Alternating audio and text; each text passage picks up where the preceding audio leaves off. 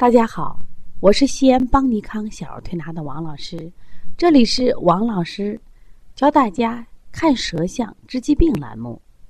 今天我想分享的是一个湿热咳嗽宝宝的舌象。关于咳嗽的话题啊，我们其实谈了很多，而且秋冬季节也是咳嗽的高发季。那么很多妈妈，包括我们的同行，哎呀，搞不清楚了。那么，有的孩子是干咳，有的孩子是有痰咳，有的孩子是全天咳，有的孩子分早晚咳，咳咳都不一样。中医也说得好呀，“五脏六腑皆可令之咳也，非独肺炎。”所以说，我们千万不要见咳就止咳，我们是不是一定要分清楚它是哪种咳嗽？今天我们就从我们临床的小圆圆的舌象，来和大家分析一下什么是。湿热咳嗽的舌象。妈妈来的时候啊，妈妈说：“哎呀，王老师，我最近给我们圆圆治咳嗽啊，真是跑遍了医院，吃这家药，吃那家药，啊，最近最近怎么咳嗽越来越多了呢？哎呀，我都不知道现在该信谁了。”我说：“是这样吧，先给孩子拍个舌头，我们看看。那我们先看看这个舌头，那你有什么感想呢？我们说正常的舌头，它是什么呀？淡红舌。”这个孩子的舌颜色还不错，符合淡红舌，薄白苔，那这个孩子就不是了吧？这个孩子的舌头，我们感觉到很湿、很腻，而且是满白苔，整个舌头上都布满了苔，特别中后期会更多一点。我就给这个孩子开玩笑，我说我摸一下你的舌头，把我手粘的呀。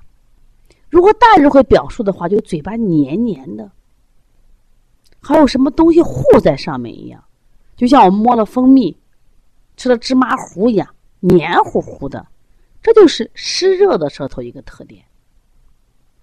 另外呢，这个孩子其实舌尖挺红的，舌头下面覆覆盖的舌质它是偏红的，这就是一个典型的什么舌呢？湿热舌。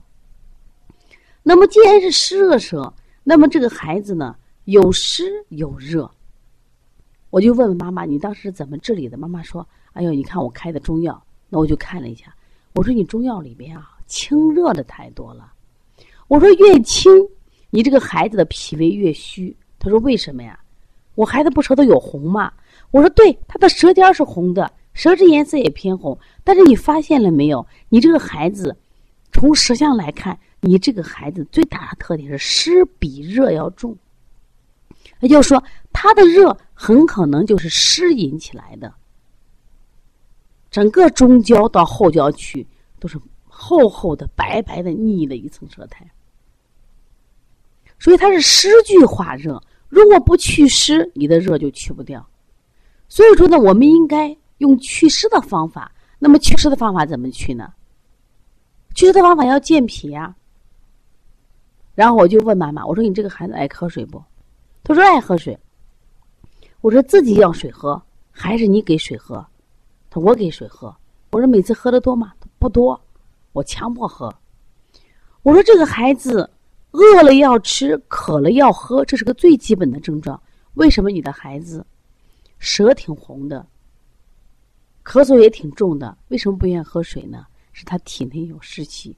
这就是我们以前在王老师医话里面分享过的，叫渴而不饮。所以说有湿热症的，他主要表现有的孩子还会发热。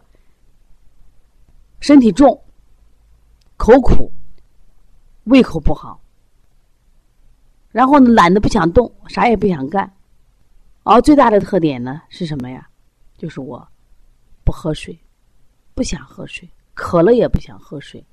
有的孩子呢，大便呢会黏腻，小便呢他也不会太多，他虽然有湿气也不会太多，但是有的小孩因为有湿热嘛，他会出现什么呀？小便黄的现象。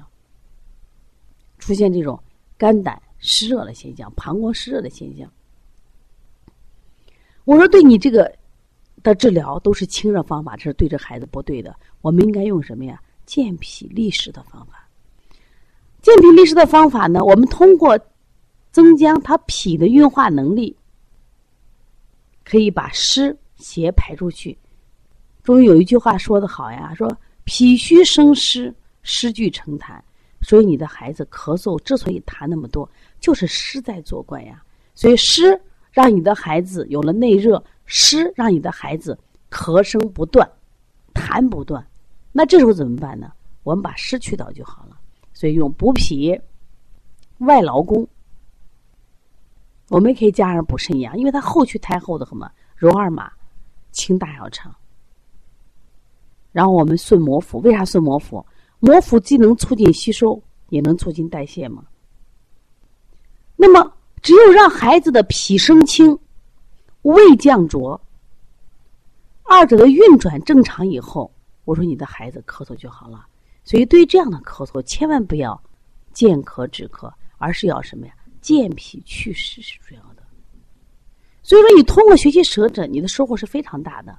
因为你通过舌头就能明明白白看见孩子处于什么样的状态，这就是舌诊给我们带来的辩证的神奇。这次的舌诊课我们已经讲完了，很多人啊就觉得王老师你的课上的内容真都是干货多多，我们要慢慢的消化。我说非常好，我说一定要多听几遍，多学几遍，因为学舌诊是可以真的可以，我们是快速提高我们辩证水平的一个好方法。很多人。想听在听课，我们今年呢也没有这样的课程安排，但是到年底的话，我们会把我们邦尼康这些经典医案的舌象，我们出一本书分享给大家。如果需要书的话，可以和邦小编联系。